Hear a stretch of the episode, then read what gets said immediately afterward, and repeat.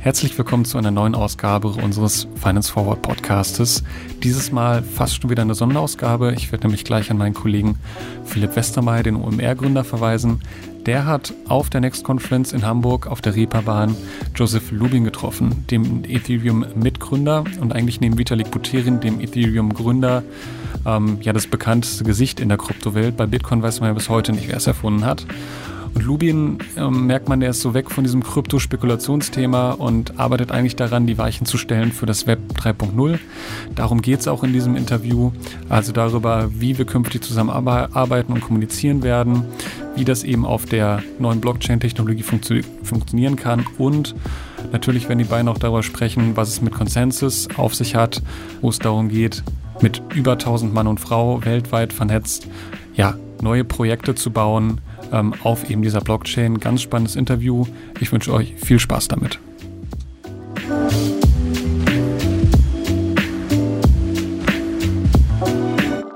Maybe you can say a few words. I mean, you're known as one of the guys behind Ethereum and Ether and the whole platform and Consys. What did you do before that? What's what's your background? How did it all start for you? Um, so uh, technologist uh, after I graduated. Um, Princeton.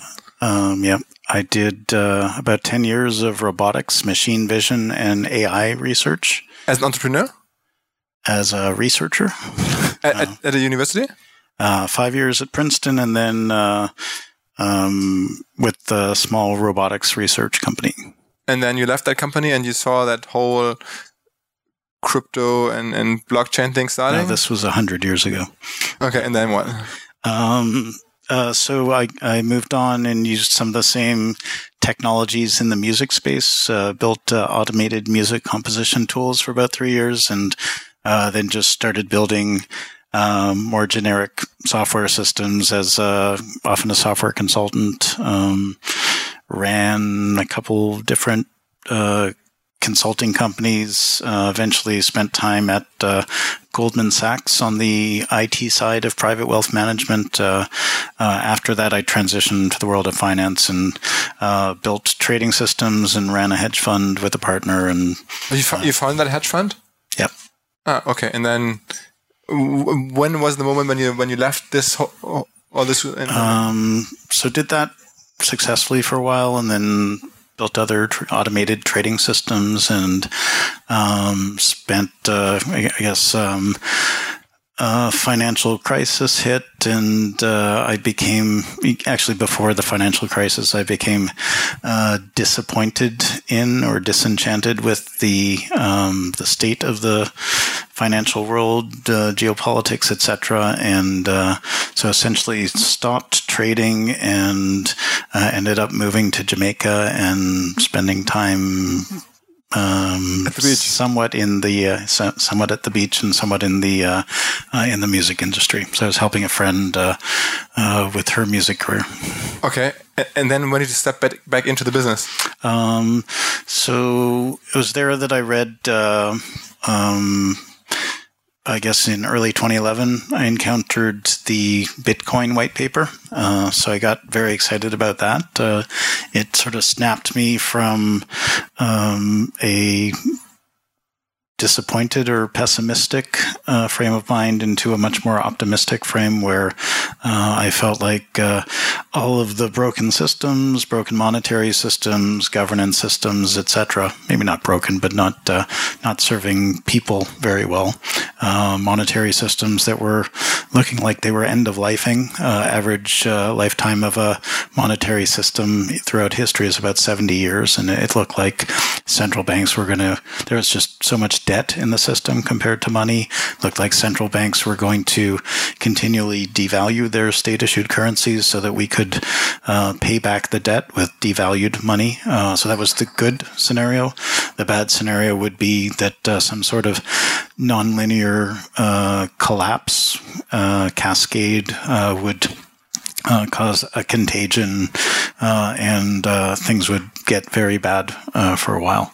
Uh, even in the good scenario, which we're in, um, sort of a slow cascading collapse, uh, um, growth is retarded significantly because money's ill used. Um, and so um, that was the scenario that I thought we were in, and uh, um, there were some optimistic possibilities, like if we built free energy systems or instantaneous teleportation or something like that, we could have a, a growth driver that could bring us out of this malaise.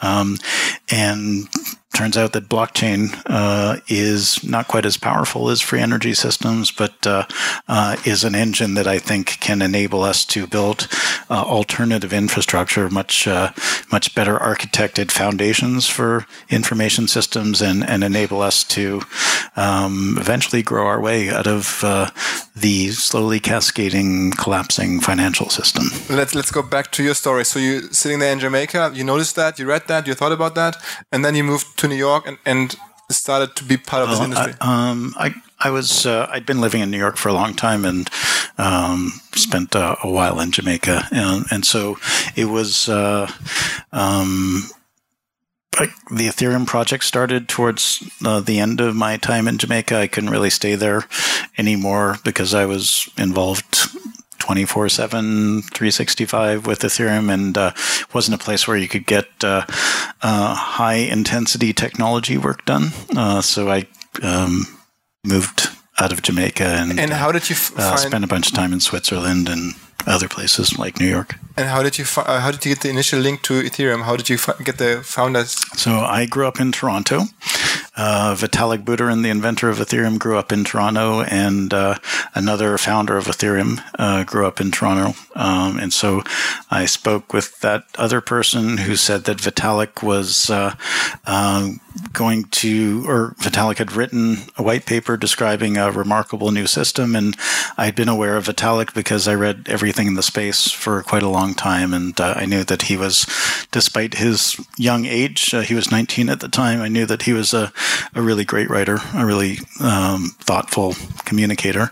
Um, and so I went to a meetup and spoke with Vitalik about Ethereum for a while. He sent me the white paper.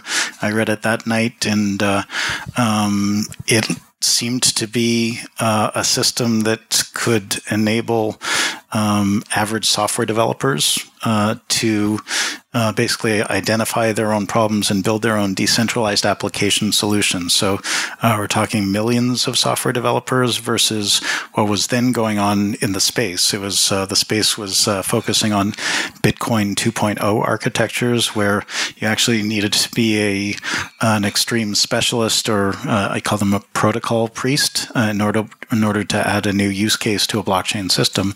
So Vitalik's insight was to separate the protocol layer from the application layer, and uh, the protocol priests could keep improving the protocol layer, but uh, at the application layer, uh, millions of software developers could uh, use tools that we and others uh, ended up building um, and uh, essentially build decentralized applications as easily as they build web or mobile applications now. And so um, I got excited about that um, as much as I was excited about Bitcoin a few years earlier and uh, stayed close to the project over the next couple of weeks. And you uh, invested a lot of money.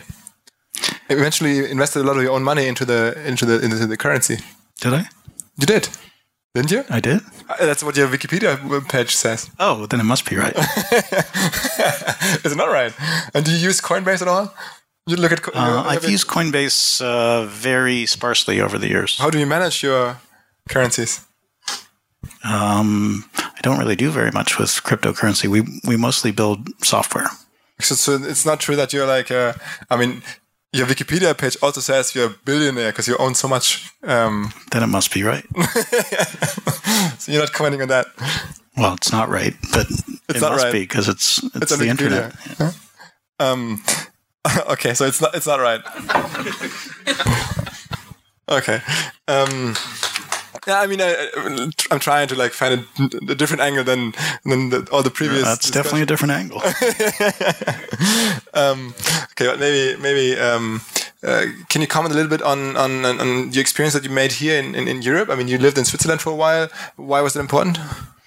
Um, Well, it was important for us to establish in Switzerland um, because at, at, that point in time, uh, Bitcoin um, had a much worse rap than it has even today, uh, and throughout history. So cryptocurrencies uh, weren't really invented with Bitcoin; they were centralized cryptocurrencies um, uh, for a couple decades before that. They were they were all based on servers. Um, so David Chaum uh, built something called uh, eCash or uh, DigiCash, um, and Deutsche Bank and, and Credit Suisse uh, actually built out some of that technology for a while, and uh, regulators didn't like um, non central banks uh, creating currencies. So so that ended up uh, running into problems and uh, um, other attempts to create uh, different kinds of currencies that were not state issued currencies also ran into problems. So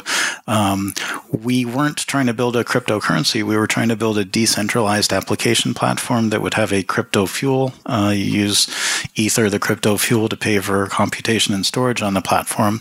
Um, but it sure looked a lot like cryptocurrency, and it's actually if you think about it, it's a much better cryptocurrency than Bitcoin because uh, uh, it's much cheaper to use, it's much more programmable, uh, and uh, you have to wait seconds versus many minutes in order to, to get transactions done. Um, it seems to be one of the very few that now like are there to stay. In my I mean, from an external perspective, it seems to be one of the biggest market capitalization, um, and also like one that's always. Uh, uh, mentioned as a long-term project. Yeah, it does seem that Bitcoin and Ethereum are considered the um, solid and number one, number two um, in people's minds. Was it only um, the product that brought you there, or was it? Uh, I mean, there's so many projects out there in the world, so many people working on similar things or, or things that at least look similar. Um, how did you manage? I mean, I, I, assume you have a very strong product, um, but beyond that, how did you manage to like get into that position where you're like one of the leading players in that segment? We worked really hard okay. for, for a very long time. Yeah, but that's uh, um, so it's been a bunch of years, and uh, um, it's a powerful set of ideas and uh, a very good initial implementation. Um, and it's just uh, we're sort of still in phase one of our ecosystem where we built this base trust layer, um, but it's not very scalable right now. And uh, phase two uh, has started. Um, many applications are building on layer two technologies so that we can do hundreds and thousands of transactions per second. Um, uh, I guess all I can say is it's a bunch of good ideas, well executed by extremely passionate people who are not just focused on the technology, but the uh, philosophical or societal impl- implications. But I mean, to get that many people, like not only from the, the core nucleus of people that are like working in that industry day by day, but there's like there's even people in our office, friends of mine who do have a completely different day job that all of a sudden now care about what you do and want to invest in what you do. And um, I, I wonder how you like gain that global traction, that global reach, that all of a sudden people from here in Hamburg that sit and work in a creative agency, all of a sudden talk about. So why do you think they care? Why do you care? Um, I mean, the general idea I think is that they care because they see something new coming up there. They see like a, a, a technology that might revolutionize the world in a way. But then again, there's so many of them out there that, that have the same appeal and have the same. Um, in the blockchain space? I, I would think so. Okay, yeah. So there are thousands of crypto exactly, currencies yeah. that have been created. Um, uh, some for selfish purposes, some exploring some niche of the solution space.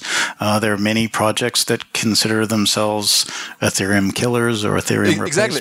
How did you how did you like pierce through all, of them? How did you like become the one that's surviving or like the we strongest? Were, we were first. yeah, is that, is that just first move advantage? Uh, massive first mover advantage, and um, the Ethereum project is also attracted the best and the brightest. Uh, so uh, it's been growing exponentially for much longer than any other project. There's uh, uh, it, it is orders of magnitude bigger than anything other than Bitcoin. Did you ever advertise for that? Did you ever like like I mean, you're coming to conferences here in Germany. I assume that Th- this is advertising. I know, I know, but that's for a very like niche audience here. Like I don't know, 100 people sitting here.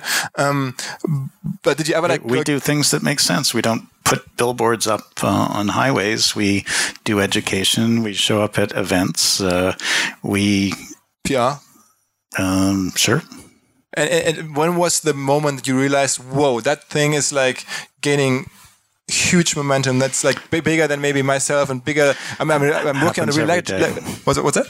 It's growing exponentially, so it happens very regularly. Okay, so so there was like early on, you noticed, okay, this is an exponential growth. I have to s- stick with that. That's that's that's rare. That's Well, um, I think right at the start, the people who were passionate about the project knew that they had to stick with it because um, it pretty much had to have profound implications. It would, it's such a, a powerful set of ideas that uh, um, I didn't see any way that it wouldn't succeed. uh, uh, aside from the currency. I mean, you're focused on the dApps, on the apps of the platform. Um, in my words, uh, which one of these apps is like the one that you believe in the most right now? Uh, so the the most important project right now, um, and maybe for quite a while, uh, Ethereum is obviously an important project, but at the application layer, uh, we have a project that uh, uh, is going live right now. It's in a token launch. It's a project for sustainable and ethical journalism. Uh, it's called Civil. Uh, so it basically enables um, journalists to form newsrooms uh, and attach themselves to the platform. And the platform itself has a constitution that specifies what it what it is to be an ethical journalist or an ethical newsroom. Uh, if you want to attach yourself to the platform, you have to post a security bond in the form of this civil token, and you have to define a charter and indicate who the journalists are, and um, then you you do your work. There are about 30 different newsrooms on the platform right now. Uh, it's growing pretty fast. And if you are found by your uh, readers or your listeners to be acting unethically, then they can challenge your right to be on the platform. They can, if, if they um, win the challenge, then they can take your security bond. So, so it's, you're fixing journalism in a way. Um, We, we hope to positively impact journalism. yeah. W- What else would you like to fix? Or what else do you think is, is fixable the easiest with your platform? Uh, so, uh, blockchain is really good for automating trust, guaranteeing execution of agreements or, or other kinds of systems. Uh, it's really good for uh, building shared, trustworthy, collaborative infrastructure. It's very good for uh, enabling content creators or service providers or resource providers to directly access their consumers without a big intermediary uh, sucking all the value in. So we have another project called uh, the Ujo Music Platform, which has a few hundred artists that uh, establish their presence on the blockchain, uh, upload content uh, using a project called Open Law.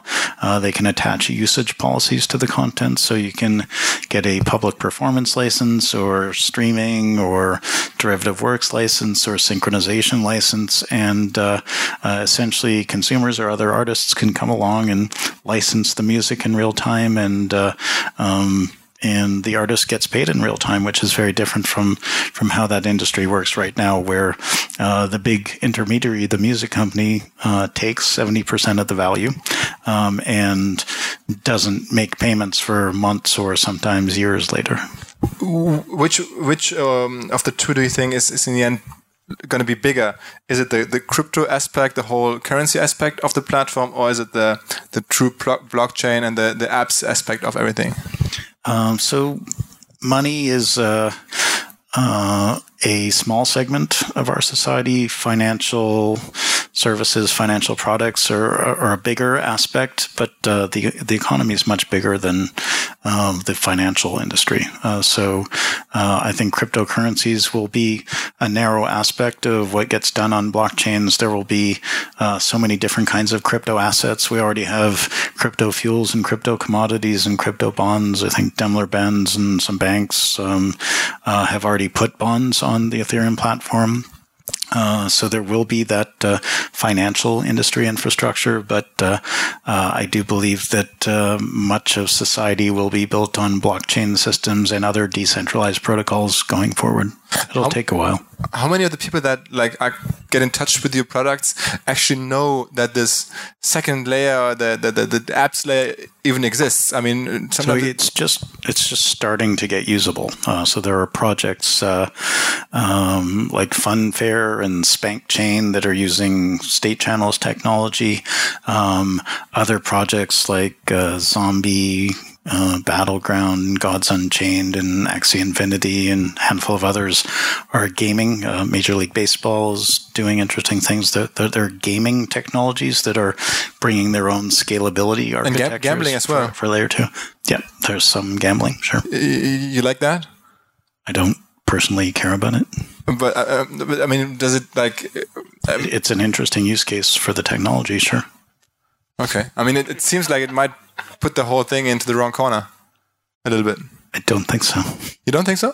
Has gambling destroyed human civilization? Not yet. That's good. okay. Um, uh, did you ever participate in ICO yourself? Uh, yeah. Um, so, Braid the movie I participated in.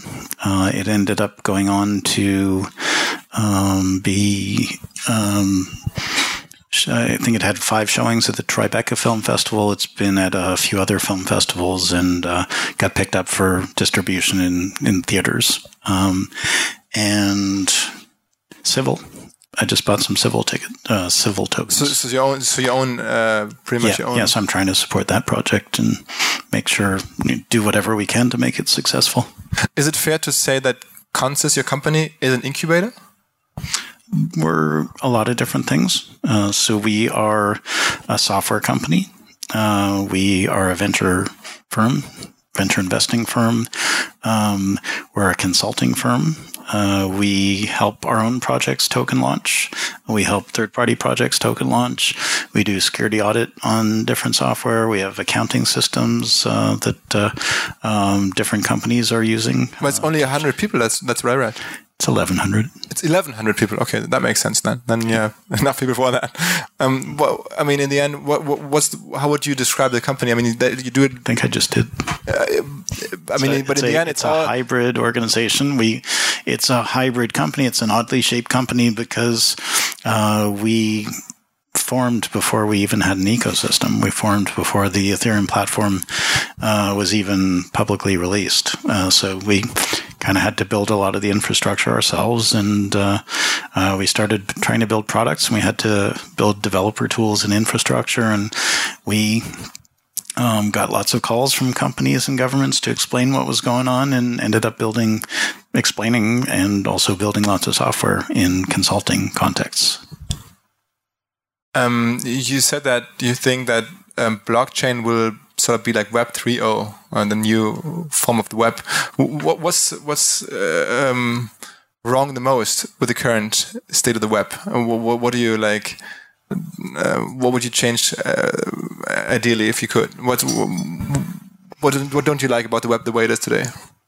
Well, I like the web very much. Um, I like Web 2.0. It's uh, it's incomplete uh, in a sense. Uh, it uh, doesn't have an appropriate identity construct, and uh, uh, our UPort project is uh, a much better identity construct that will, um, over time, enable um, people to be in greater control of their personal information, to have greater agency uh, on the internet in these open protocol based open platforms and network business models, and uh, uh, enable people to be uh, less productized and less exploited because they'll be in more control of their information. You feel like the, the, the, the big companies that dominate the, the current web, the Google and Apple and, and Facebook, Amazon, the very, very big companies do you perceive them as competitors to what you do? Is, is that competition? Um, well, some of them are starting to uh, pay attention to blockchain. Um, they're not competitors currently, but they could be. You could be. okay, everybody could be in that sense. Absolutely, everybody will be at some point, or or lots of technology companies uh, will be uh, competing uh, in that blockchain context soon. So, what, what, what's the prediction on, on how is that whole world developing? I mean, it's like like like let's maybe take Facebook or Google. They should they be scared of what you do? I think they should be scared of what they do. Um, so uh, they are great companies with great people. They're not trying to do harm. Uh, they're um, they follow business models that, uh, uh and they are corporations, so they are uh, legally constrained to try to make as much money for their shareholders as possible within the constraints of the law. Um, uh, but a negative externality is that they are um, addicting people and exploiting people and damaging people. Um, and there's a discussion going on right now in around the world and in the Silicon Valley Bay Area, and uh, uh, they're going to have to revise their business model somewhat. I, I, think they'll still be able to sell advertising, but they're going to have to do it more ethically. They may have to. There, there's this notion circulating that um, there should be something like a fiduciary responsibility uh, for people that are custodying personal information and making money off of personal information, similar to uh, how uh, money managers uh, have a responsibility not to exploit their customers. So, so do you think there's already applications somewhere visible in in your perspective that might replace certain of the certain services that that the big companies offer today? Uh, blockchain's a uh, an amazing technology and lots of very useful things are being built uh, for a small subset of, of the population, but it's not scalable enough to support uh, big social networks yet. Um, it it will get there. Uh, we could potentially build a social network on top of the civil platform. Um, one of the directions for it is uh, to enable discourse amongst the, the readers and listeners uh, based on the uh, hopefully very accurate information that uh, that they're encountering on the platform. Is that going to be like the project for you for the rest of your life? Are you going to be like, is that what you do? Probably like pushing that platform, pushing the development, and is that the job that I don't know well, you do? I've, I've no plans or interest in exiting the space, but I don't know the future. okay. Thank you very much. I think that's the end of the marathon uh, you. for you today. Thank you for doing this and uh, for my unusual questions. Uh, sorry for that. Ja, das waren Joseph und Philipp von der Next. Das Programm ging direkt danach auf der Konferenz weiter, deswegen ist dieser Podcast jetzt mal ein bisschen kürzer geworden. Äh, sonst ist der Joseph eigentlich auch ein bisschen gesprächiger. Ich vermute, an dem Tag hat er einfach schon sehr viele Termine gehabt. Ähm, ich hoffe, ihr hattet trotzdem Spaß mit der Folge und konntet was mitnehmen. Bis zum nächsten Mal. Bis bald. Ciao.